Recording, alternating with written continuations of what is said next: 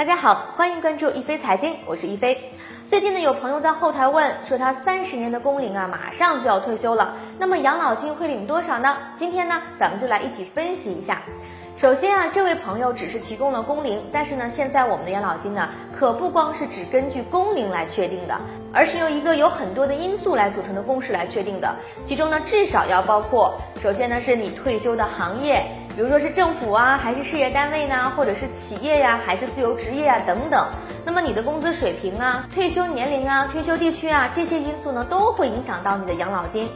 既然呢，这位朋友没有提供这些信息，那么我们呢就先默认按照全国的平均水平来算一算。三十年工龄，假设退休的年龄呢是六十岁，工资水平一直是全国社会平均的水平工资，而且呢是企业职工退休，那么他的养老金大约是多少呢？首先，基础养老金会按照二零一八年的社平工资，也就是四千七百七十九元每月。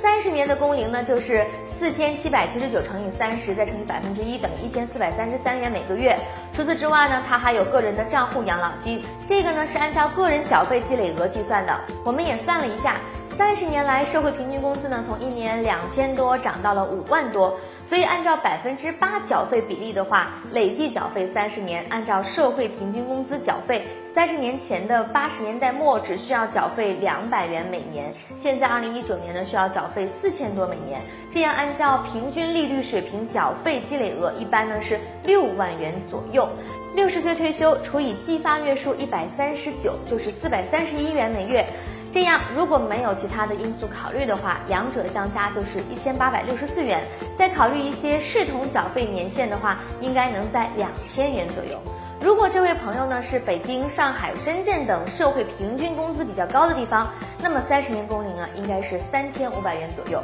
当然，这里一飞呢只是按照这三十年来的社会平均水平来计算的，并不能代表你就一定会领取这么多，因为呢有很多的因素都是在不停的变化的，所以这个数字呢是给大家仅供参考的。好了，本期的一飞财经啊就到这里了，感谢您的关注，咱们下期节目再见。